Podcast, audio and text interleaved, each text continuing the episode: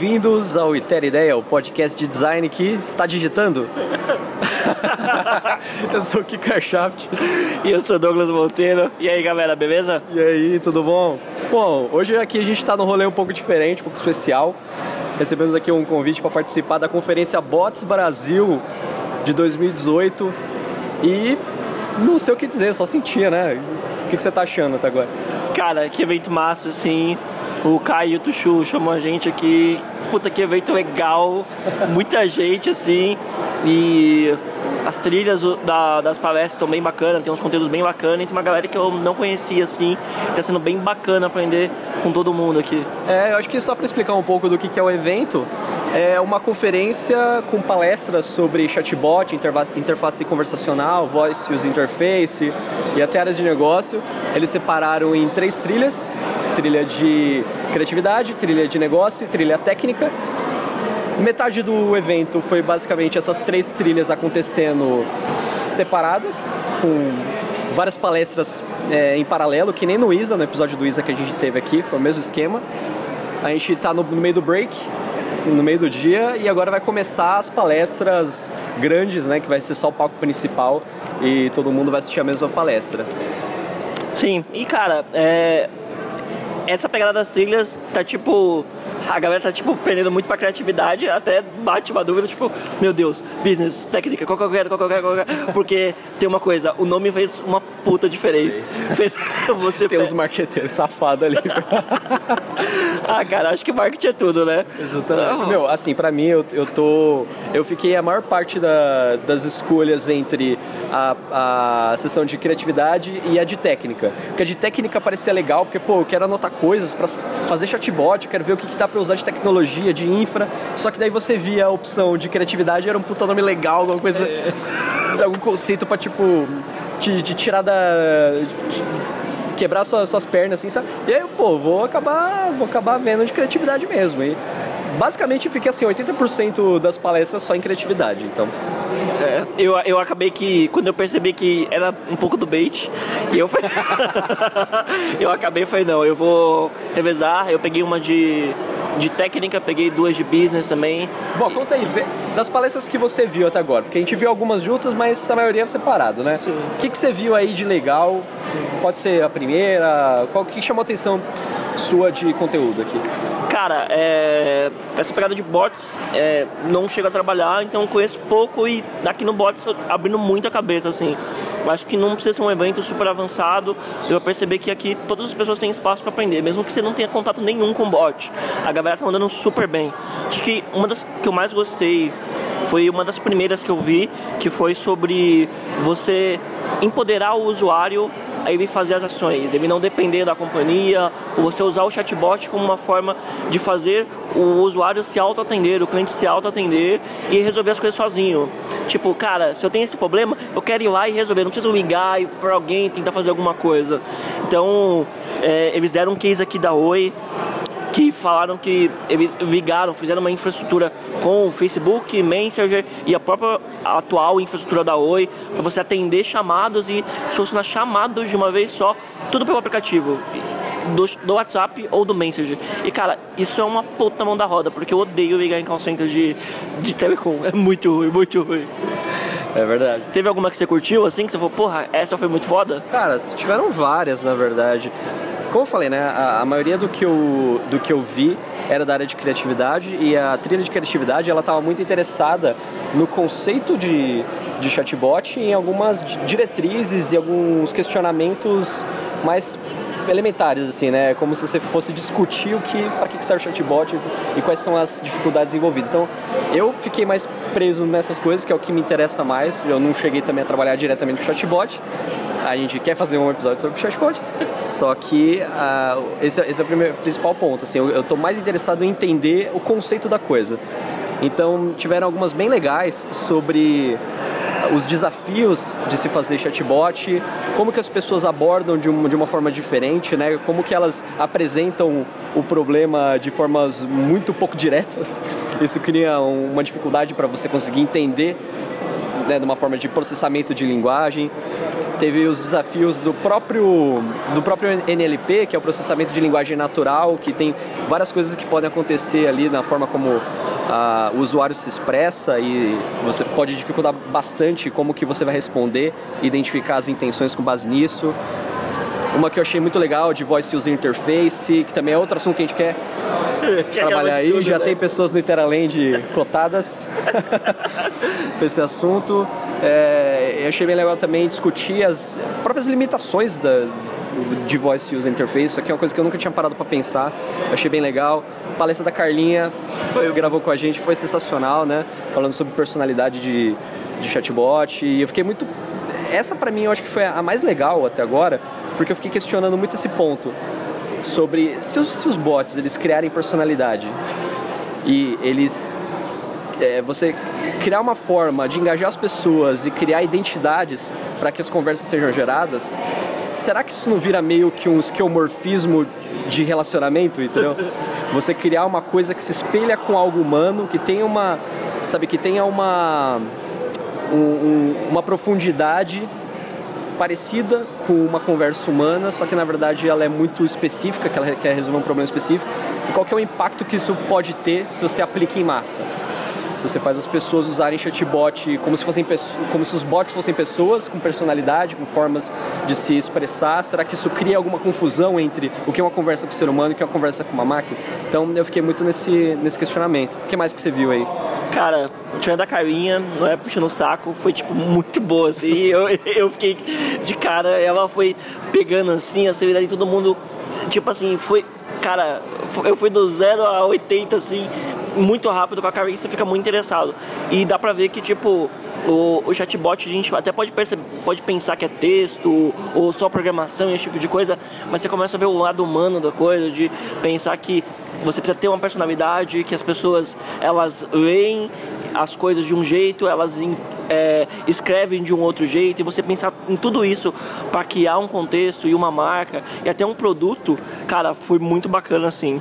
É, eu gostei muito também do, da Diana Novaes, ela é da, da Cicreds.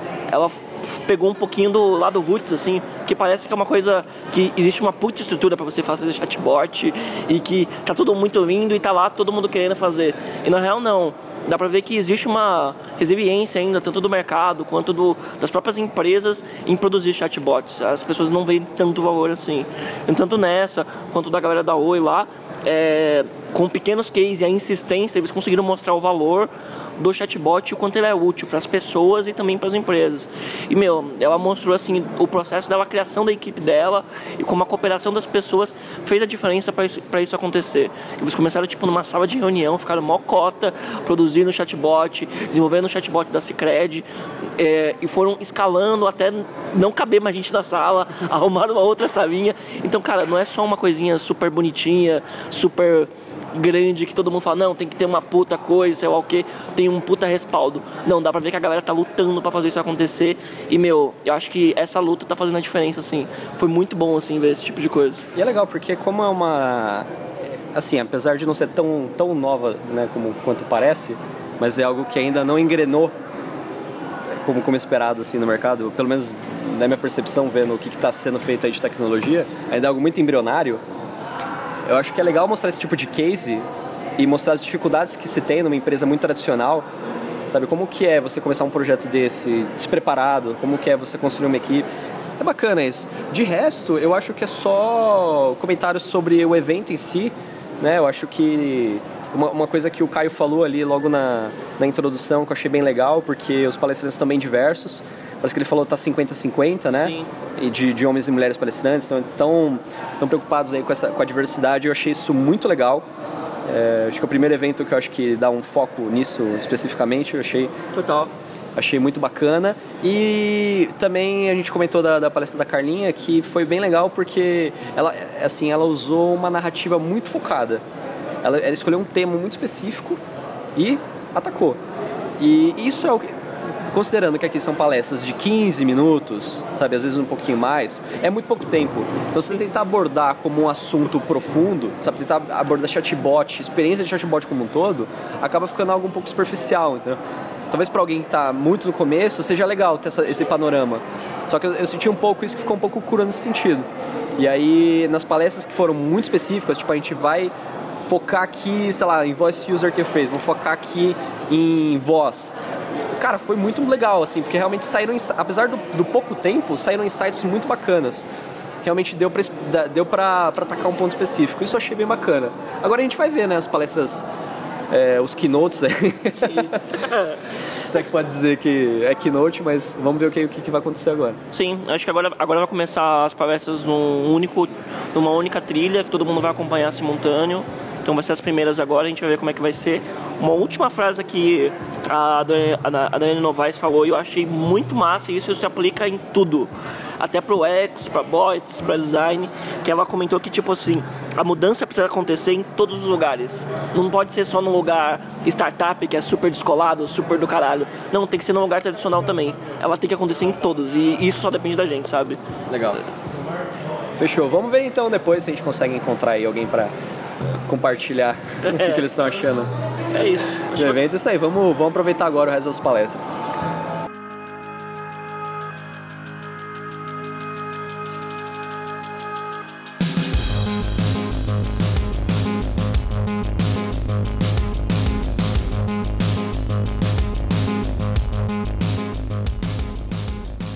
Salve galera, tudo na boa? Vou dar uns recadinhos aqui padrão antes de começar.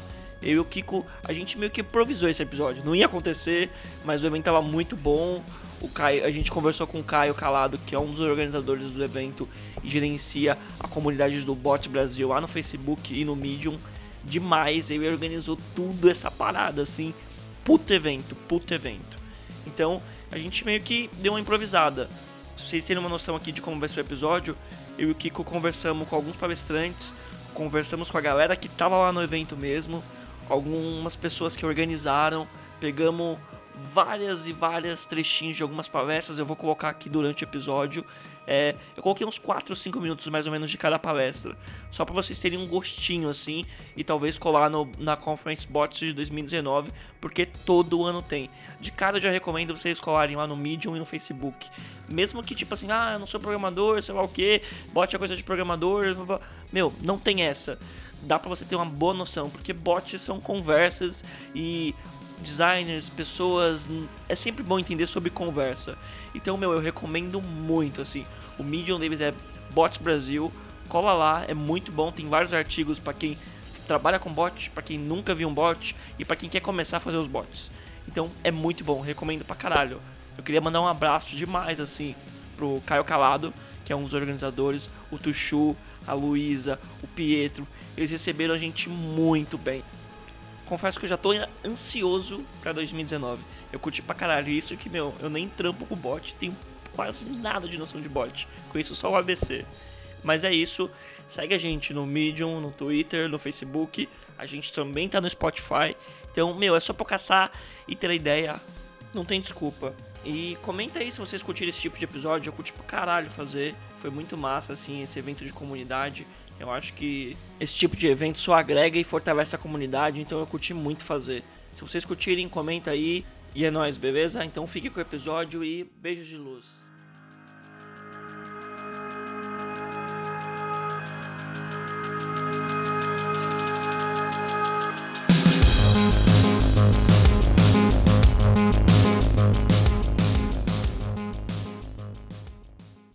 a criação de um bot onde os clientes poderiam testar produtos de home center.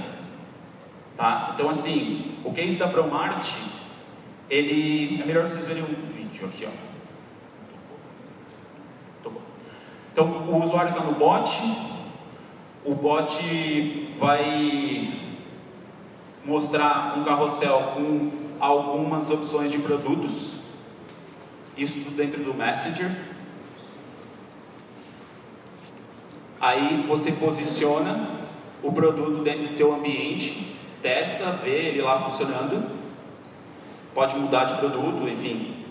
Até o momento onde você fala aquele que você quer, você deu tap em, em comprar. Logo depois que você viu o produto, ele já abre nessa web view e nesse exato momento você conclui a compra e pronto. Então, tipo assim, aí a gente chega no final do funil. Né? Então, quando a gente traz o AR para esse, esse contexto, a gente vê que ele tem muita força. Esse case está no ar agora. Eu estou bastante ansioso para saber as estatísticas e métricas de como era a venda antes e como vai ser a venda depois. Infelizmente, eu ainda não tenho isso para compartilhar com vocês, mas eu tendo a achar, pelo pouco que a gente sabe, que isso faz uma baita diferença. É, foi como a gente viu naquele slidezinho do Boston Consulting Group, hoje as empresas estão apostando muito no AR para diminuir essa distância entre o consumidor e o produto. Tá, tá bom, beleza. É, se a gente quiser fazer AR hoje, como que faz? Eu tenho chatbot, eu quero colocar a experiência de realidade aumentada lá dentro. É, então acho que vale agora falar um pouquinho desse how-to específico para o Messenger, tá? Existem duas maneiras de fazer IAR hoje. Tem um beta, que é, um, que é uma API que o Facebook é, testa hoje, que foi onde a gente fez esse da Promart, onde a experiência acontece toda dentro do Messenger. Tá? Isso não é 100% aberto é, para desenvolvedores, é necessário é, uma conversa com o Facebook para o Facebook ver se é viável ou não a criação de um case utilizando esse tipo de, de, de ferramenta. Ter um whitelist para usar. Ah, mas isso impede a, que eu crie uma experiência de AR hoje no meu bot? Não, isso não impede. Existem algumas coisas que eu acho que, que são legais de mostrar que a gente já usou e que funcionou. É tudo muito novo, então tem muito teste e muita experimentação. Então hoje a, a experiência de AR no Facebook ela é um link que você pode, por exemplo, colocar num QR Code esse link, se você quisesse, e com a câmera do teu device, Android ou iOS, a câmera default, ele ia ler esse QR Code, o QR Code iria abrir o browser, o browser ia entender que esse é um link dentro do Facebook, ia abrir o aplicativo do Facebook, ia abrir a experiência de AR, e tudo isso acontece em um segundo. Mas isso funciona. Então, por ser um link, qualquer bot pode chamar esse mesmo link. Então, um approach que a gente fez, que a gente viu que funciona é: estou no Messenger, ou nesse caso, em qualquer outro contexto, chamei o link para o AR, nessa hora registra uma notificação para você chamar o cara de volta para o bot. Porque, como você está saindo do Messenger para ir para o Facebook App, nesse, nesse instante você vai perder o. O cara pode perder, ele não pode voltar. Então, você joga ali para a experiência de AR, registra uma notificação, daqui 30 segundos, 15, dependendo do tipo de experiência que você está propondo para ele, você vai ter que fazer o tweak desse tempo, chama a notificação e volta. Tá? Então, esses seriam dois approaches de, de possibilidades de inserir AR hoje. Você sabia que a maioria do tráfego da internet brasileira não vem de pessoas? Robôs e Big Data, as armas do marketing político para as eleições de 2018. Exclusivo, investigação revela exército de perfis falsos usados para influenciar as eleições do Brasil. Bots do Twitter foram mais influentes que os humanos nas eleições americanas em 2016. Isso era o que antecedia as nossas eleições. E o que aconteceu durante? Vou apresentar alguns dados para vocês. Desse lado, nós temos aqui os perfis dos pré-candidatos à eleição como maior cargo de presidente. 37,4% dos seus seguidores no Twitter eram robôs. Vou chamar atenção para alguns. Álvaro Dias, 64% dos seus usuários em rede eram robôs. Sucessivamente, 46 do Alckmin, 36 da Marina Silva, 34 do Jair Bolsonaro, e assim a gente continua. Quero apresentar esse outro dado aqui, que foi feito pela FGV-DA. Periodicamente, uma sala chamada Sala da Democracia Digital, o estudo que eu participo estava presente nessa sala, coletava dados das redes sociais e, a partir desses dados, tirava métricas para tentar entender qual era o comportamento dos robôs. Periodicamente, a gente tirava ali de 6 a 7 dias de coletas e fazia essas análises. No dia 20 de setembro, nós coletamos mais de 681 mil interações feitas por robôs, que dava mais ou menos 3.198 contas automatizadas. Isso, dentro do debate eleitoral no Twitter, gerou 12,9% de interações feitas por robôs. Dentro dessas contas automatizadas, eu quero chamar a atenção para uma coisa chamada estrangeirismo. Os perfis identificados num período ali de mais ou menos 30 a 40 dias contou com 232 perfis estrangeiros, onde não tinha alteração de VPN e sim a sua identificação de rede era localizada fora do país. Coincidentemente, esses mesmos perfis estiveram presentes em outros processos eleitorais, como no caso da Alemanha. Desses 232 duas contas, 98 também influenciaram a eleição alemã. Na, no Brexit, 66 contas. Na França, 55. Nas eleições americanas, 87. No México, 47. Paraguai, 37. Na Argentina, 11. Ou seja, os bots também estiveram atuando em outras eleições, não só aqui no Brasil. Do começo do ano até as nossas eleições, nós do Instituto de Tecnologia e Equidade recebemos um desafio: tentar entender como era constituído e o que permeava esse ecossistema eleitoral que nós enfrentaríamos durante o processo eleitoral de 2018. Nós lemos mais de 300 livros, artigos, conversamos com diversas pessoas, participamos com reuniões onde tiveram participação do Facebook, do Twitter, de diversas empresas de tecnologia. E esse material foi compilado em uma pesquisa de nome Desinformação em Eleições, Desequilíbrios acelera acelerados pela tecnologia, e um white paper de recomendações sistêmicas para combater a desinformação nas eleições do Brasil. Esses materiais eles estão disponíveis gratuitamente no nosso site, tecnologiaequidade.org. Mas aí meu olhar era o olhar de roteirista, tá? Da história e de tentando entender a merda da vida dessa menina e o interessante é que isso estava começando a resultar para a minha história, né? Conceitualmente, o que era. O mais bizarro de tudo, não sei se vocês lembram deste, desta menina, foi que a galera tentou apoiar ela, tá? No vídeo íntimo dela, ela fazia um gesto, então a galera para tentar apoiar ela, além de criar grupos de Facebook, comenzó a postar hashtag todos con Fran, apoyo a Fran, haciendo un gesto do vídeo até o Neymar e o Dani Alves. Então, se ela queria que todo mundo esqueça, um dia o Neymar e o Dani Alves fizeram e hashtag a Fran. A Fran, uma menina que tive que sair da escola, mudar de cidade, trocar a cor do cabelo e quase acabar com a sua vida. Aí eu pedi férias, fui para Jockey, falei, meu, tem que escrever isto aqui, tem uma história aqui. É... Qual é que é essa história? Falei, vamos escrever a história da Fabi Grossi, o nome dela, vai ser uma menina de 20 anos, com um ex-namorado, passa um vídeo dela. Isso é tudo que sabia e comecei a escrever. E agora sim, falando um pouco sobre a narrativa, que faz parte deste primeiro, primeiro ato, tem um grande William Goldman, roteirista, escritor maravilhoso, que ele fala que o roteiro é estrutura. É só isso. A qualidade da estrutura não é o que faz um roteiro, um roteiro funcionar. Precisa de estrutura. E o chat, né? a, a narrativa do chat não dá para ser um Borges, o Amado, o Pessoa. O Nelson Rodrigues até que poderia, mas é um chat. Né? E, e agora eu que era uma menina de 21 anos que tinha um vídeo dela tinha vazado. Então fui a procurar nessa estrutura, já não do teatro, na real até que o teatro utiliza, mas é a estrutura do cinema.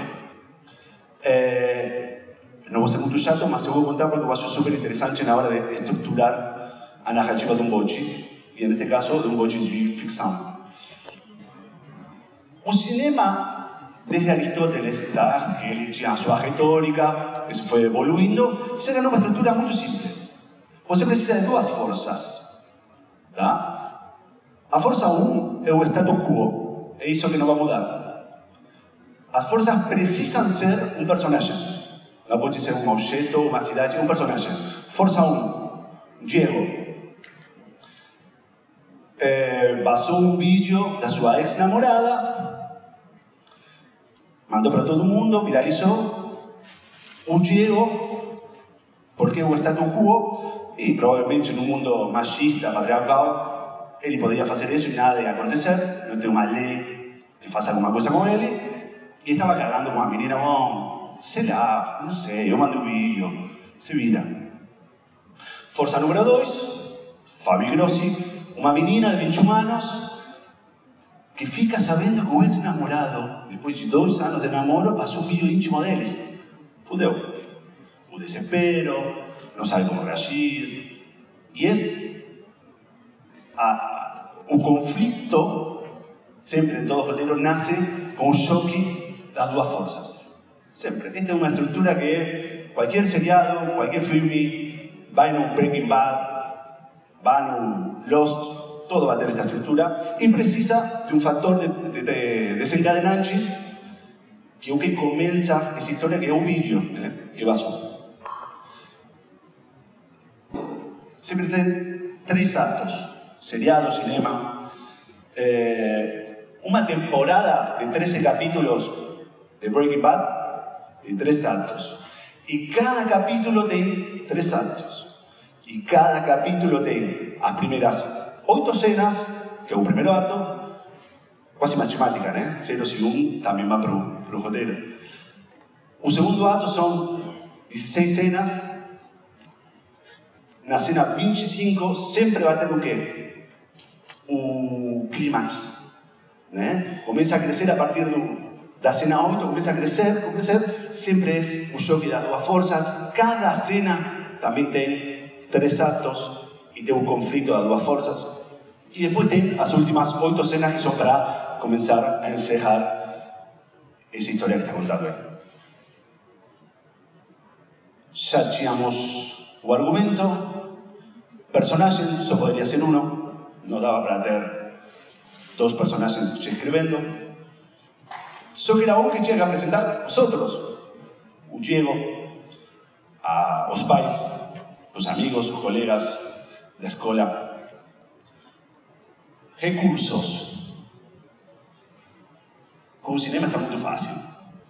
Tem as câmeras, tem o slow motion, tem a cor. Sabe quando Tarantino eh, vai colocar a uma turma para matar a 150 caras ao mesmo tempo? Ele vira branco e preto e já está, relaxa, não tem problema, não tem muita sangue, eh, pode acelerar uma câmera. Bom, no chat, que recursos eu tinha? Tinha texto, com a gíria, tinha erros também na hora de, de mandar. Você, quando fica nervoso, escreve mal ou quando fala mal. Fala pessoal, a gente está aqui com o Yuri e a Rebeca aqui no evento do Bots Brasil. E aí pessoal, o que vocês estão achando? Como é que tá? Tem alguma palestra que vocês curtiram mais? Como é que tá esse sentimento aí? Rapaz, palestra que curtiu mais é difícil dizer, porque o evento foi bem organizado, deu uma visão bastante ampla do assunto de chatbot. Ou seja, a pessoa que veio aqui com aquele conceito meio fechado, achando que era só algo relacionado a mensagem de texto e tal, mudou completamente a visão. Depois que ela entrou aqui, viu as infinitas possibilidades que o chatbot permite, ela vai sair daqui totalmente diferente. Você já trabalhava, já conhecia chatbots, ou já, primeiro contato? Já, já trabalha na área já. Ah, que legal, meu. Você, Rebeca? É eu gostei muito do evento, foi uma experiência única, né? Muito conhecimento agregado, conhecer pessoas, e Urão aqui, brother. É só isso que eu tenho pra falar, velho. Dessas últimas palestras, teve alguma que chamou mais a atenção de vocês? Desse último. dessas últimas quatro que a gente fez? A da política foi a MAC, foi a da Ellen Aquino. Essa daí foi a que mais chamou a atenção. outra palestra que eu gostei bastante também, não me lembro agora o nome do palestrante, mas que abordou o assunto do, dos nudes, como ele ah, mesmo. Até a forma de ele abordar, como ele começou a apresentação dele, porque mexia um pouco com a plateia, é, trazendo algo meio que natural para todo mundo é, debater sobre o assunto, mas também apontando o lado sério do assunto que é e a possibilidade de incluir o chatbot também. Porra, que massa. E meu, vocês vão que você veio da Bahia, como é que vocês ficaram sabendo? Vocês pegaram, já conheciam a galera do Bots Brasil, vocês já são da comunidade e vieram pra cá? Como é que foi? A gente meio que já é inserido na comunidade, porque a gente trabalha já com bots também, chatbots, a gente trabalha na Hug Pô, legal. empresa do lá da Bahia. Aí meio que a gente já ficou sabendo. Não, não conheço a Hug. O que que a Hug faz? Tem uma especialização? Hug é uma plataforma de atendimento digital, Omnichannel. Ela agrega Messenger, Telegram, VoIP, WhatsApp, vários canais. E ela também tem um setor de criação de chatbots. Então, gente, agora a gente tá aqui com a Carla de Bona, maravilhosa, que já gravou com a gente. É, e aí, Carla, o que que você tá achando do evento? Como é que tá? Sua palestra foi muito boa, eu e o que ficou impressionado, assim, a gente curtiu pra caralho. Fala aí, o que que você tá achando, o que que você tá vendo de muito bacana, assim. Essa última palestra foi do caralho, as últimas estão sendo muito boas também, só gente boa. Diz aí. Eu acho que é bem isso que você falou, é só gente boa na palestra. Eu fiquei muito feliz, na verdade, quando eu fui convidada para palestrar. E eles reduziram o meu tempo, porque antes eram acho que uns 20, 25, alguma coisa assim. E eles falaram, ah, vai ser só 15, porque a gente precisa golpe, colocar hein? todo mundo. Não, não é golpe não, a gente colocou, foi ótimo, na verdade, porque as palestras são muito boas, assim. Eu consegui acompanhar a trilha da manhã, a trilha roxinha, que é a que eu tava parte, que é a criativa, isso, é a criativa. E depois agora assistindo a unificada. A unificada pra mim tá maravilhosa, assim. É, o Fábio Grossi, que a gente acabou de ver, o, o case, né? Tipo, pra mim o case foi muito legal, porque eu já conhecia, eu já tinha testado, e foi um dos poucos chatbots que eu testei que eu não quis zoar, sabe? Porque eu queria ver o negócio dar certo. E aí ele conectou com aquela coisa emocional, que fazia muito sentido, tinha contexto, era um assunto sério, então é muito legal ver como ele construiu isso. Eu tô muito ansiosa pra próxima palestra, porque é a Regina Vittar, a voz do Google, do Siri, eu tipo, quero ouvir ela falando, a palestra, fala- falando dessa visão de não é construir, e sim ser a voz, né? Então eu tô interessada nessa, nessa, nessa questão, porque ela é voz de várias coisas. E eu- o que eu acho muito legal é que esse evento reúne todo mundo que é especialista de chatbot em diversos viés, o técnico, o de business, o criativo, pensando mais na experiência, é, os grandes trends e tá todo mundo aqui nesse evento. Então eu acho que isso que é legal para quem gosta de chatbot, para quem trabalha com isso, para quem vai ter experiências com isso, é uma oportunidade de você ver o que está acontecendo no mercado nesse momento e para onde que está indo. Vou fazer uma pergunta, fazer uma pergunta, porque esse, essa última que a gente viu do case da Fabi Grossi, é engraçado, né? É, é uma. É quase um realismo no sentido de conversacional. É o, sei lá, o esquiomorfismo conversacional. Não, brincadeira. É, é, é ultra realismo, né? Cria até aquela, aquela questão ali da, do Vale da Estranheza, talvez, né? Tipo, pô, será que esse negócio é real? Até onde que vai? E a sua palestra pegou muito sobre criar a personalidade do bot junto. E o que eu fico pensando na real é qual que deve ser o impacto disso de você imprimir uma personalidade, imprimir uma aura de identidade em cima de um robô a partir do momento que a gente escala isso, né, já que tecnologia é escalar. E o que acontece quando você escala isso, as pessoas começam a a interagir mais com robôs desse sentido, robôs que têm personalidade, robôs que têm uma aura ali de ser humano. Qual que você acha que é o impacto disso, tipo, para as pessoas? Será que isso muda a forma como elas vão lidar com pessoas dali para frente? Você acha que são coisas separadas? Eu fiquei muito com isso na, na minha cabeça. É, tem um estudo do MIT, é, eu nem comentei na palestra, mas tem um estudo, eu não lembro o nome de cabeça, mas tem, eu até posso passar o link depois para vocês colocarem junto, mas tem um estudo do MIT que fala que a gente interage com, com robôs como a gente interage com humanos. Por isso que a gente espera a personalidade, por isso que a gente olha para esse contexto e a gente se conecta, mesmo sabendo que é um robô. Talvez vai chegar um momento que a gente não consiga mais diferenciar nesse mundo digital o que é um robô e o que não é um robô. E aí talvez a discussão de quem produz isso, que tem muito a ver com aquela discussão sobre os bots de política, é onde é que vai estar a ética? Qual vai ser o limite, entendeu? Essa palestra foi É, eu acho que, tipo assim, é, a gente vê nesse momento, a gente ainda tá numa fase muito. Vamos entender como é que se faz bot, qual é o melhor jeito de fazer uma conversa engajadora, como é que eu conecto o usuário, como é que, faz, como é que eu retenho o usuário. Quando isso meio que se resolver, tanto a parte tecnológica quanto a parte de experiência, a gente vai chegar num nível que a gente vai ter que começar a levar bem a sério a discussão ética. Mas será que, isso- será que isso é uma coisa pra, tipo, jogar lá pra frente, sabe? Quando a gente tiver o ecossistema pronto, aí a gente começa a pensar em como ele é feito. Porque assim, tipo assim, eu, eu, eu acho que a gente já podia começar a discussão agora, sabe? Mas eu acho que normalmente, pela nossa, a nossa vida, a gente primeiro constrói. sabe? Tipo, a gente é meio tipo assim, a gente prototipa. Sim, no fundo, a gente tá prototipando e eu, epa, não tinha pensado que podia acontecer isso agora, o que que faz? A, a gente tem que ver dar errado pra consertar, É né? mais ou menos isso, sabe? Tipo, pensa, por exemplo, as questões de dados, as questões de limite de segurança na, sobre a internet. O, o- a, lei, a lei da Europa sobre segurança e privacidade, ela não surgiu, ela surgiu porque a gente começou a analisar as coisas que a gente estava construindo e falou, epa, peraí, tem alguns limites que a gente precisa estabelecer aqui, entendeu? Tem alguma coisa dando errado, Sim. sabe? Eu acho que tem um pouco, a gente, a gente não mais reativo, então, você acha? No geral, nós, como seres humanos, a gente é um pouco mais reativo, entendeu? E a gente também tem que descobrir o limite é, de, de falar da ética sem travar com que a gente experimente, entendeu? Porque senão a gente sempre vai ficar travado. Pensa, tipo, um exemplo bobo que não tem nada a ver com isso. Mas se o Uber fosse só pela discussão se faz ou não faz, ele não existiria, entendeu? Com certeza, é verdade. Ele não existiria, sabe?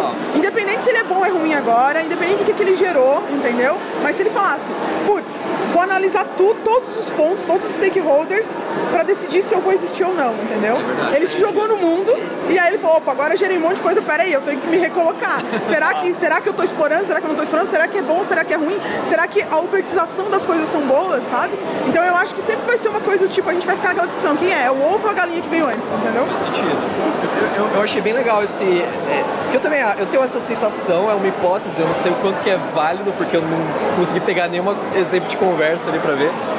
Mas tenho essa sensação também que a pessoa ela projeta, né, no caso do chatbot, o que ela espera conversar com o ser humano. Por um lado, eu acho super legal, porque se você consegue controlar uma experiência, uma, uma ponta da conversa, uma ponta do diálogo, eu acho que você consegue sensibilizar esse, essa outra ponta, o ser humano de verdade mesmo, você consegue sensibilizar ele no ambiente controlado.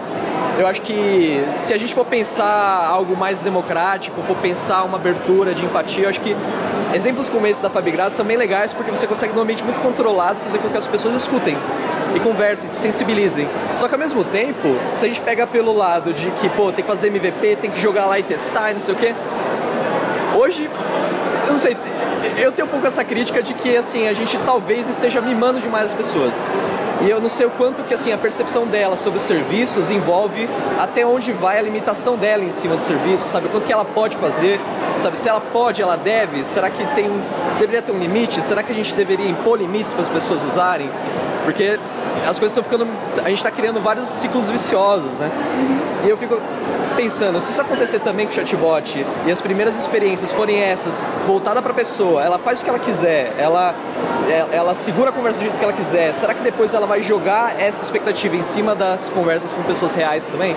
E aí a gente tomou um tiro no, no pé? Eu acho, assim, tentando ser bem simplória na resposta, sabe? Nem acho que resolve a questão.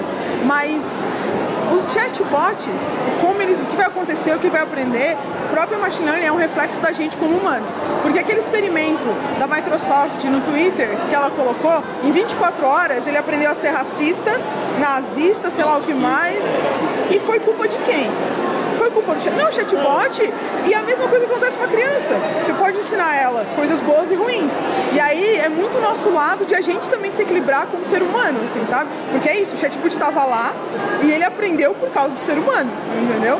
Podia ser o ser humano testando para ver o que, que o robô aprendia. Talvez a gente nem seja tão ruim assim. Talvez a gente seja bem ruim mesmo e a gente só fica sendo limitado pela sociedade, pelas leis. Eu, eu acho que em UX, é, e aí eu já vou chamar para um outro evento que teve, a desconferência do Edu Agni, porque lá teve um painel sobre ética. E foi, é uma coisa que me chamou muita atenção é que a gente, em UX, a gente precisa começar a discutir mais a ética cada vez mais, até porque o machine learning está vindo aí, e a gente vai começar a entender, ter que entender melhor esses limites. Sabe, se, gente, se por exemplo, o designer, quando a gente se antecipa a decisão do usuário, a gente está tirando a liberdade dele ou não, a gente está, tipo, na verdade, facilitando a vida dele, sabe? Onde é que vai estar o limite? Eu, Carlos, confesso que não sei, mas eu acho que é para onde as discussões de UX vão começar a ficar mais maduras. Ou a gente vai se obrigar a ir para lá, entendeu? Porque a parte de. A sensação que eu tenho é que a discussão de maturidade de UX, principalmente interface celular, tela, elas estão mais maduras no sentido de a gente entender a interface. Chatbot é novo, então a gente está buscando entender isso. Mas em termos de desenvolver uma interface, entender fluxo, entender jornada, a gente entende melhor. Então eu acho que o que a gente tem que a gente tem que começar a olhar mais para a ética, porque eu acho que ela vai ficar mais importante nesse mundo que está se construindo aí. Beleza? Então estamos aqui com o Paulo e com o William Fujiwara. Galera, o que vocês acharam aí dessas últimas palestras? Teve algum assunto que chamou mais a atenção de vocês? É, Cara, eu gostei pra caramba. Eu acho que as, as últimas palestras foram mais legais, assim. É, eu acho que a que mais entrou em destaque foi a, a questão é, dos bots no processo de, é, de eleição, né, no processo político.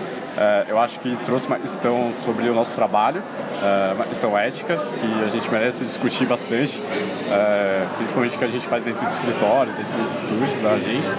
E a outra, a outra palestra que me chamou muita atenção foi a do, da Fabi Gross, né? foi para mim o, principal destaque. eu acho que mostra pra gente como que a gente pode, do ponto de vista criativo, fazer um, um, uma ideia ter um impacto social muito foda, é, muito forte, muito positivo e com uma ideia teoricamente simples, né? É, com um roteiro muito simples, né? Sem grandes APIs, sem grandes é, desenvolvimentos. É verdade, né? Tinha até uma, uma moça que estava do meu lado, ela questionou assim, ah, você viu se eles estavam falando de usar um como é que é o nome de lago, lago de dados, um big data para você para montar as, as narrativas? Não, cara, ele, não. ele é, real, roteiro. É na isso. real, eles até falaram que em alguns momentos eles faziam as coisas na mão e aí for, for, vão surgindo as tecnologias e eles vão implementando para melhorar. Então, tipo assim, eles usaram a tecnologia para escalar e melhorar o processo, não era o, o ponto central, tá ligado? Isso é muito foda. É, William, o que, que, você achou dessa, desses últimos, dessas últimas palestras? Acho que elas trouxeram um complemento para a primeira parte do evento, porque acho que, enfim, direcionando para os conteúdos mais especializados, obviamente que o, os debates éticos, morais, ou até mesmo do, do, dos potenciais limites que, que os bots podem ocupar dentro do mercado, acho que eles acabam ficando um pouco negligenciados. Então acho que acaba sendo um bom complemento nesse sentido para trazer realmente mais discussões é, inclusivas para essa tecnologia nova. Show de bola. Obrigado. Valeu, sendo um sistema que me trouxe mais conscientemente a importância daquilo que estava sendo, do que estava acontecendo e da minha voz sendo usada, que foi na Siri. E através da Siri, que aí sim, uma assistente virtual, é, eu soube da Siri através dos deficientes visuais. É, um grupo de pessoas com deficiência visual me procurou e eles disseram: Você é a próxima, você vai ser a voz da Siri em português. Nós somos usuários da versão beta do iOS 7 e o avatar foi mudado de Raquel para Luciana. Luciana sou eu, meu nome de guerra. E aí eu fiquei pasma, mas o mais interessante foi entender a importância dessa, é, dessa ferramenta para eles. Foi entender como funciona isso para eles. Para vocês terem uma ideia, eles ouvem, a, eles chegam a ouvir a voz do, da, da, acessibilidade é, com 100% de velocidade. Isso é uma coisa que pessoas não conseguem entender. É uma coisa mais ou menos assim. Entendeu? Todo mundo faz assim. É uma coisa muito louca. Porque a voz para eles, inclusive, é, é, é a visão. É muito difícil de explicar. E essa interação do homem-máquina, mais uma vez, me trouxe o contato com as pessoas, falando assim, principalmente jovens, tá? Puxa, você diz todo dia que me ama. Eu pergunto, é engraçado ao mesmo tempo, é assim, você percebe a necessidade de um amor incondicional. Porque para a máquina você pode xingar, você pode xingar a máquina, você pode ficar bravo, você pode ser a pessoa mais horrorosa do mundo e ela está lá. E ela te traz um amor incondicional. Isso me faz pensar que a primeira vez que a gente ouve uma voz, o nosso contato com essa realidade, com esse mundo, é no útero materno. Esse útero reverbera o tempo inteiro as emoções e a voz da mãe. Isso talvez seja até uma coisa para se pensar também, porque existe muita discussão. Por que, que é voz feminina, no assistente virtual, mais do que a masculina, e tem aquela coisa do machismo. E, e tem uma coisa que não foi falada até agora, que é isso aí. Por que, que a voz feminina traz esse acolhimento e mesmo que seja masculina, mas o que significa essa voz também para a gente, na vida da gente? Porque tem o pai também lá, tem o pai falando na barriga, tem esse primeiro contato em que a gente está ali, sabe, super acolhido, seguro e, e, e, esse contato com o mundo. Será que esse humano, esse, aliás, essa voz virtual que a gente ouve, não sabe de onde vem, e ela tem esse amor incondicional que a gente pode xingar, pode ser feio, pode ser bonito, e ela está lá, será que ela não, não tem esse significado? Porque a emoção é muito forte que acontece entre a máquina e o, e o ser humano, sabe? She brings a journalist approach to crafting customized copy based on user research and interview. She received her education from USC Edinburgh School for Communication and Journalism. So, if you, Diana Lee.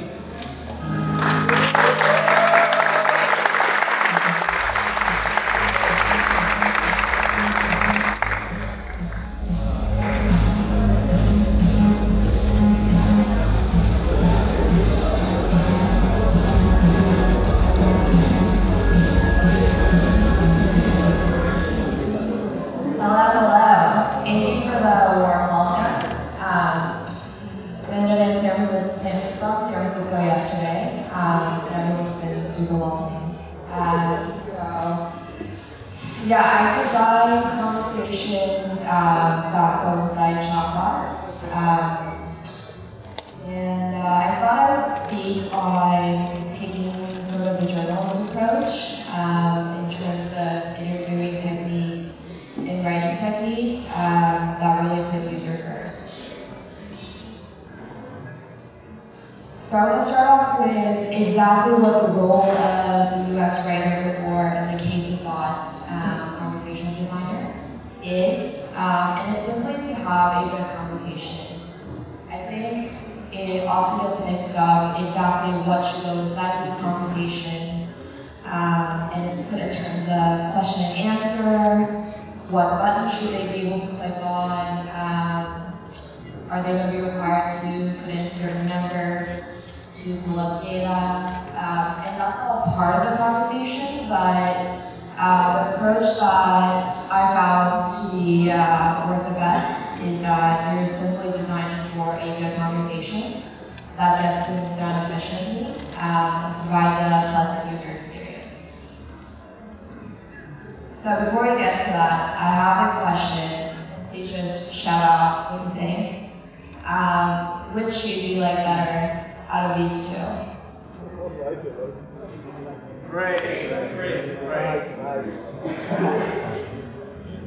So you'll see why I asked this question. That is how, it- should be, right? You just pointed to a picture and said that one, or the gray one. Uh, you know, the blue one, just describing it with just the color. This is how it actually is in the chatbot, and this is the problem that we're trying to address. Uh, you have to put it in terms of something that describes all the characteristics that fits that product, for example. Um, so this is, you can probably tell it's an example of like an e-commerce chatbot, right? Where you get recommendations on the product. So you say the men's royal blue Nike 3 run. No one talks like that when them which ones you like better and which ones you want to buy. So um, even after you describe it might say, is your product number 4837? And then at that point, you're probably like, I think so. Like, why would I have looked that up, right? Um, the whole point of the chatbot is to be able to take a simple command and do something that is customized for you without you having to go in and customize it yourself. So the main uh, role here for UX training is you're giving enough context for the human brain as well as the AI brain, right? Uh, so I put it in terms of you know how a human brain would work when they get the question, which one do you like You just think of that uh, shoe, right? I mean, obviously, you're like you know it's blue, you know like the pattern has all of that, but you're not you're not parsing that out yourself, right? That doesn't naturally happen. Um, in terms of how chatbots work, uh, the reason you have to put it in all of these uh, different terms that um, when you're training, right? So I do a little bit of NLP training as well um, to account for like how that conversational copy will be understood. Um, so this is speaking on that part, is how the chatbot would be, uh, would understand the user command. And how it would understand it is brand, that's the that's Nike, color, royal blue. Um, the year model came out in 2018, the edition number is 2. Um, so it's Nike Royal Blue 2018, edition 2, right? And it needs all that info to uh, bring up the correct product. So with this example, um, what it illustrates about without context, you know, what is your blog good for? So the answer is nothing. Without all this context, this is a screenshot from uh, the Nike.com website where, you know, on the side, you specify you want narrow, regular, wide, what size do you want, what color do you want. The whole point of the chatbot is to make it so that you don't have to do that, right? So that you just say one thing and it understands all of it. Um, so, yeah, without context,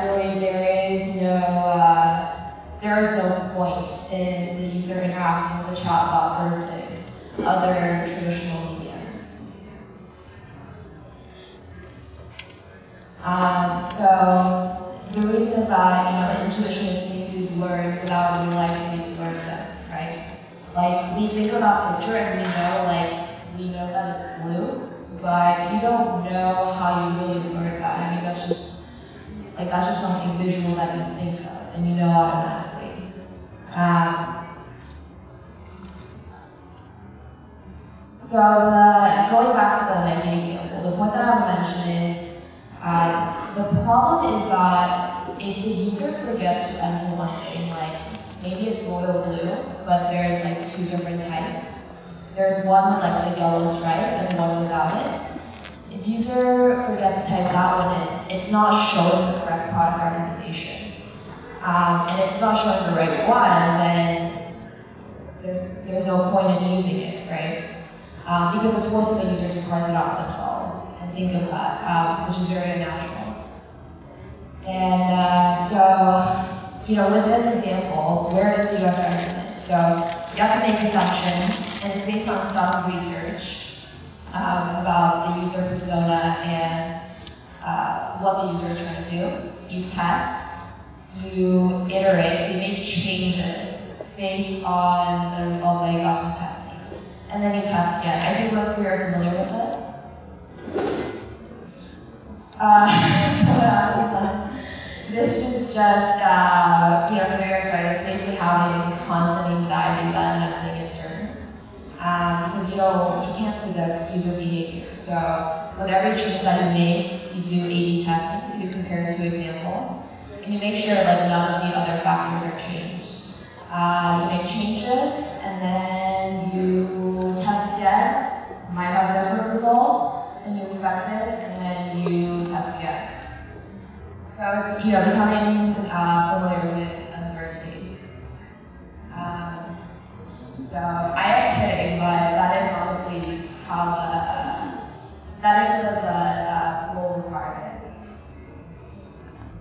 So with this example, right, when I was talking about um, context, um, that's not necessarily related to like a product name. It goes beyond that, right? So uh, this is a bot that I made up. If someone says, "Can you recommend some new running shoes?"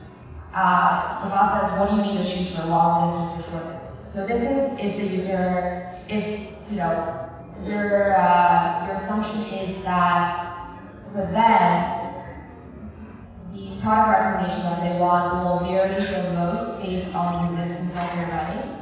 Um, so like the type of event that they're participating in, right? Uh, but someone might say, my shoes ripped during my marathon training run this morning. And if it asks the same question, what do you need the shoes for, long distance or short distance?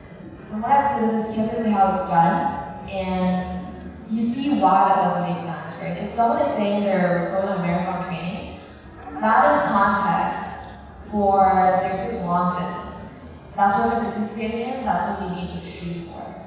Um, so it's a UX job to make sure that the kind of contexts are responded in a different way and they're getting them what they need. Let's talk about the conversational frame. When we have a conversation, we begin with a goal. Maybe a clear goal, maybe a vague goal. But I want to have a conversation with you now. I want to talk to you about conversation. There is a context. The context is this situation, here and now, with a purpose. We have a reason for being here. We begin in a language that is sufficiently shared. Thank you, translators, for those of you who are using headsets. I love driving translators crazy. It comes naturally to me. it's not something that I have to worry about. I just speak as fast as I might. Actually, I know this translator. I don't know if she remembers me. Yes, she does. She does. From some years ago at Itul Kotala. The first participant takes an action, usually saying something and maybe waving something. And in you, if I'm speaking to you, this causes something to go on in your brain.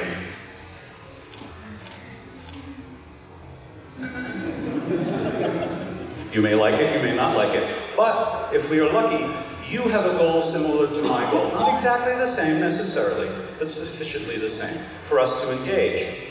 And that action invokes an interaction, and the participation may continue. And we may, in fact, come to an agreement. I love pizza.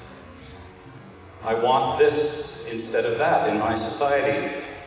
I want to build this project, not that project. I want to go to dinner with you so that we can have a conversation. These are all agreements. And once we have the agreement, we might have an action or a transaction. We might get together and do something together. Think of this as a model, a simple model. Under it is a more formal model of human conversation. And it works because of these elements. There is a context, a language, an engagement, an agreement, and if the agreement continues, a transaction. This is what we hope for. So that's the human side. Now let, us look for a moment at the technology side. I'm going to describe something that you've all seen a thousand times as technologists. We have a person. We have a person who is looking at a screen. Behind the screen is technology, computation, phone, cloud, an AI, can be any kind of technology you can think of. And the technology has an interface which closes the loop. It's very familiar, right? Very simple, very straightforward. But this is not what's important. What's important is what's inside the mind, head, the intention, the purpose of the person who is touching the technology. Yes. I'm not telling you anything that you don't already know. So let's look at a diagram then that takes that into account. Not just the technology diagram, but the human diagram. So there are multiple levels.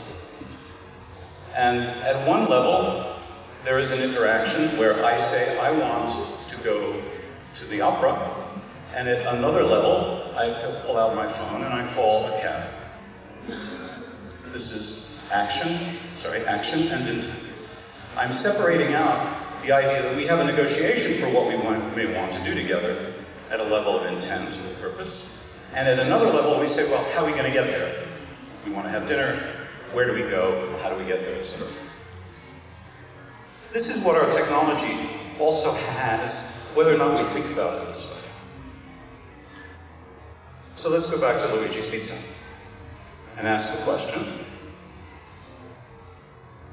How is the technology that is telling us Luigi's Pizza is good, is the best, interacting with us? Well, at the level of goal, at the upper level, it's saying, what it could be telling you is what it is about it that matches your goals. Now, what do I mean by that? It matches your intention, your values, your desires, your preferences. This is what people do all the time when they're in human conversation. I'm sure all the time people say, Where's the good pizza for? Where's the good sushi for? What do you think I should do with my life? right. And you answer to them as an individual. You don't think about everyone that you know and aggregate it together and put it into a machine learning algorithm and average it out and say, I think you should go to school or take a job. E aí, pessoal, a gente está falando aqui com o Pietro, ajudou a fazer a obra de arte desse evento aqui. Que, meu Deus, que coisa boa, velho. Obra de arte mesmo. Sim. E diz aí, Pedro, como é que foi? Você esperava que ficaria tudo assim quando você começou do, do zero, assim? Qual foi a sua impressão, a sua expectativa? Cara, eu acho que assim, no começo, é, gerou um pouco de dúvida pra gente do tipo, separar as trilhas, né? Na parte da manhã. Vocês lembram que a gente estava com três trilhas separadas, uma de negócios, outra trilha criativa e outra de uma trilha técnica para programadores. E em dado momento nessa organização a gente imaginou que a trilha de negócio ia ter mais gente e quando a gente viu na primeira parte da manhã a trilha técnica, a galera estava super interessada pelo tema. Então acho que é um pouquinho da adrenalina, né? No, primeiro coffee break ali, dar uma remanejada na, nas cadeiras e no espaço para o pessoal conseguir assistir os três com conforto. A gente sentiu que o pessoal da técnica estava um pouquinho mais apertado. Uh, um grande desafio também foi que nessas três trilhas eram oito palestras no período da manhã. Então no período da manhã, se, eu, se minha matemática não me foge, 8 vezes 3, 24. Foram 24 palestras né, até o horário do almoço. Então controlar essa logística ali é, foi um pouco desafiador, mas o time conseguiu contornar e encontrar os palestrantes um pouco antes e já passar a instrução o pessoal subir, dar palestra e acho que no final do dia todo mundo entendeu a logística e foi muito legal. E agora a parte da tarde aí, super keynotes de galera de mercado, pessoal super experiente, inclusive em palestrar. Então o conteúdo ficou máximo, ficou bem legal. Ficou bom demais. Eu fiquei no começo, falei, caraca, será que esse esquema de canal todo mundo vai se acertar, de ficar trocando os canais, sei lá o quê? Acho que isso vai dar, vai dar treta. Mas cara, a galera se achou, ninguém reclamou e tipo, pegou super bem, o áudio tava super fluindo assim. Pra quem não tava aqui, aqui a gente colocava uns fonezinhos, então era uma palestra, uma palestra mais quietinha, assim. Você não ouve nada, todo mundo quietinho, só ouvindo pelo fone. Uma coisa que a gente tava conversando por fora era essa percepção de que é, nos keynotes teve um interesse muito grande em se falar sobre conceitos além da prática do dia a dia de chatbot. Então, investigar significado de interface conversacional, impacto daquilo na sociedade, o que, que é uma conversa. E eu queria te perguntar, na verdade, se isso foi algo é, é, premeditado, assim, vocês optaram por seguir por esse caminho, ou se é algo que aconteceu naturalmente por causa do próprio interesse da comunidade. Eu acho que isso foi premeditado, tá? Era uma coisa, até o, o, o grande chamariz da Conf é conversas, conversas e conversas, a gente estava sempre falando sobre isso. Porque a gente também queria falar para a galera que assim, que foi mais ou menos o que o Paul falou, tipo, conversa não é um super machine learning, uma super NLP para compreender, etc, etc, etc. Conversa é empatia, é se colocar no lugar do outro, é ouvir. Acho que grande parte da conversa é ouvir. Então a gente queria mostrar para a galera que isso também existe no chatbot. E cara, eu acho que um, um exemplo muito forte disso foi quando a, quando a Regina colocou o exemplo da, da moça com deficiência visual. Sim. Né, que ela falou. Ali desmontou. É, desmontou. De verdade, porque, cara, imagina o seguinte, do tipo, você mudar uma voz, você tirar um robô e colocar um humano, você humanizou a voz, você mudou a emoção que a pessoa recebe a mensagem, tá? E eu acho que no final do dia era essa mensagem que a gente queria passar para toda a galera, sabe? Do tipo, cara, se coloca no lugar da pessoa que vai usar seu bot ela vai receber essa mensagem. Você está gerando empatia, sabe? Você está pensando nela. Então é, é, a gente quis, quis criar é, a conferência muito focada em conversa. Então a sua percepção é, foi certeira. A gente premeditou. Que legal, tá? que legal, que legal. Porque é o, que, é o que a gente conversou ali. Eu acho que isso foi genial, porque você consegue tanto abraçar as pessoas que estão entrando, estão curiosas, querem ter uma visão geral, quanto quem já está trabalhando, já está um pouco ambientado, mas quer aprofundar. sabe que é ir um pouco além do, do da superfície. Então, pô, não tem o que falar. Foi muito Do caralho. Parabéns. Caralho. Parabéns de verdade. Valeu, gente. Obrigadão, Paulo. Obrigado. Terminou! Foi. Cara, a gente pegou. Agora a gente pegou as últimas três palestras. Na verdade, a gente perdeu a primeira. Sim. Que a gente encontrou a Ellen aqui no, no, no espaço central, ficamos trocando uma ideia, um puta papo cabeça sobre ética e design. E acabamos. Sim, a gente, a gente perdeu metade da, da palestra da, da Regina. Puta merda. Esse, oh, esse aí eu fiquei meio triste, hein? Porque tava tão boa. E foi isso, né? A gente pegou o da. O da Regina, Voz das Coisas, sensacional. Sensacional. né? Até, até pegando pela metade, né? aquela- Aquela parte da metade pro finalzinho, sensacional. Sobre né, como humanizar a tecnologia, como que a voz dela para os deficientes visuais fez toda a diferença da experiência. Sim, tipo, pessoas sim. que estavam acostumadas com uma voz robótica, se sentindo miseráveis e com, né, com, tipo, com, com, com puta receio e vergonha de usar aquela tecnologia e você humaniza isso e cria um vínculo emocional.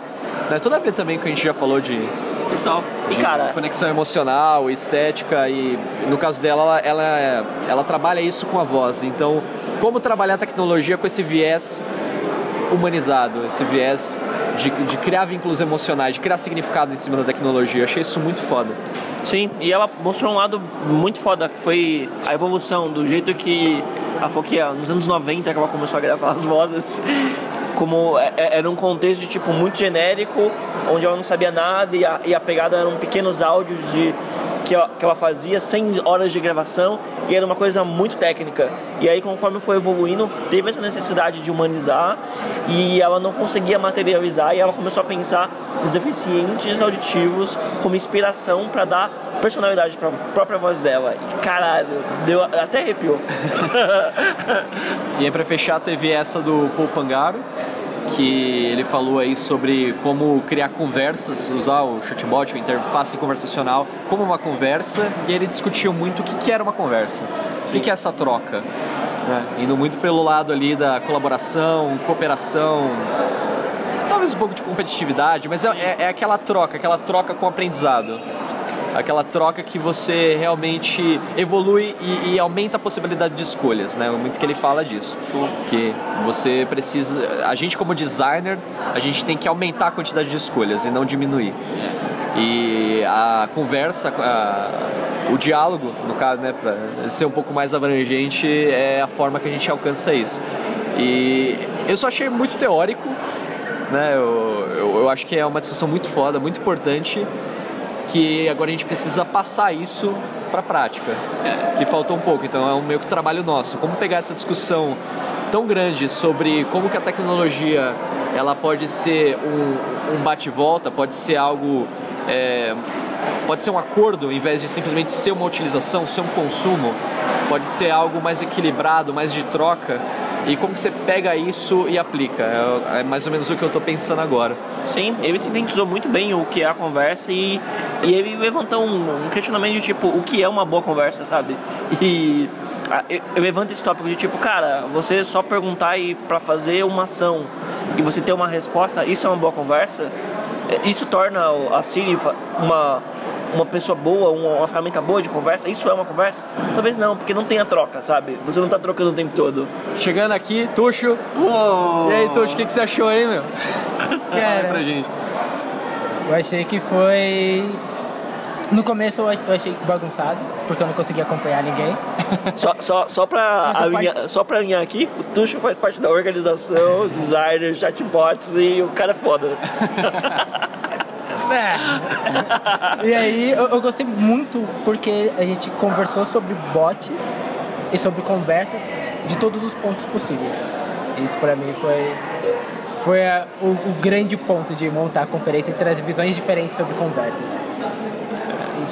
Foi foda. Parabéns pelo evento, cara. O esquema da dividir por trilha, depois só uma trilha única com todo mundo. Puta. Essas últimas trilhas aí era só pedrada, só coisa boa. Só coisa boa. Só coisa boa. E é que assim, é de perfil, claro, né? Mas pra mim eu, eu gosto mais das que tem algum questionamento, tem. Você vai ali no, no, no conceitual, você tenta entender o impacto da, da tecnologia e tenta questionar qual que é o propósito, qual que é o significado.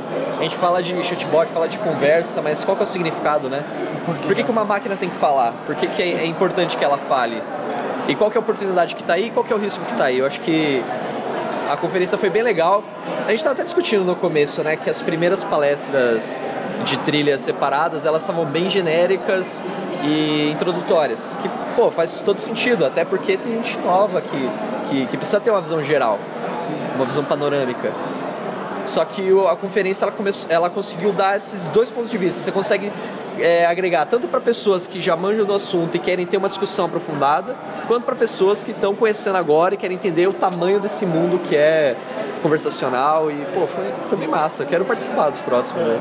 Legal é que no começo a gente teve vários pontos separados. Então, tipo, pra galera que é designer ou conteudista mesmo, aí teve uma trilha específica da galera que já tem case ou formas de trabalhar. Para de negócio também, para quem quer entrar no negócio, quem já está lidando com o negócio. E para e pra técnica, todo mundo fica ali esperando a mágica acontecer, para ver como funciona por trás dos planos. É, show me the code. É, bem isso, tá? Não, é, é- é bem bacana, porque são várias maneiras diferentes para pessoas diferentes se atrair pro chatbot, porque cada uma das palestras conseguiu pelo menos plantar a sementinha, mesmo que a pessoa não conhecesse nada de chatbot, fosse um programador, ela e ela fosse para técnica, ela teria uma sementinha plantada. Se fosse para criatividade e fosse um designer, alguma publicidade da vida, ali você plantava uma semente. E a galera do business nem se fala, né, velho? Foi, foi tipo um negócio do chatbot vendo ele como um negócio de retorno, que dá resultado e que tá acontecendo. Isso foi foda. Muito bom, muito bom. E, e para quem faz, que né, eu já fiz alguns, ver é, como foi construído alguns cases, que nem o caso da Fabi Gross. Tipo, quando a gente pensa em construção de bot, a gente fala, ah, vamos desenhar os fluxos. Aí o cara fala, não, a gente partiu de um roteiro pra teatro. Eu falei, caralho. E é muito também do que o, o Paul falou agora também, que assim, você não, você não precisa de nada bizarro, de complexo, você não precisa de uma cloud conectada com o caralho a quatro. Tipo, você precisa ter um. Você precisa ter um propósito muito bem claro, né? No caso ali da. Da Fabi, Fabi, Fabigress? Fabigress. Fabigross. É, no caso ali do, do perfil, eu acho que assim, eles tinham muito claro que era uma era uma história, era uma narrativa. Então, beleza, vamos fazer um roteiro. É isso, não tem o que inventar, não tem. A mina que tava do meu lado, ela comentou, né? Pô, mas será que eles usaram algum big data, alguma coisa para para mapear esses dados, para para tentar achar padrões, alimentar o machine learning.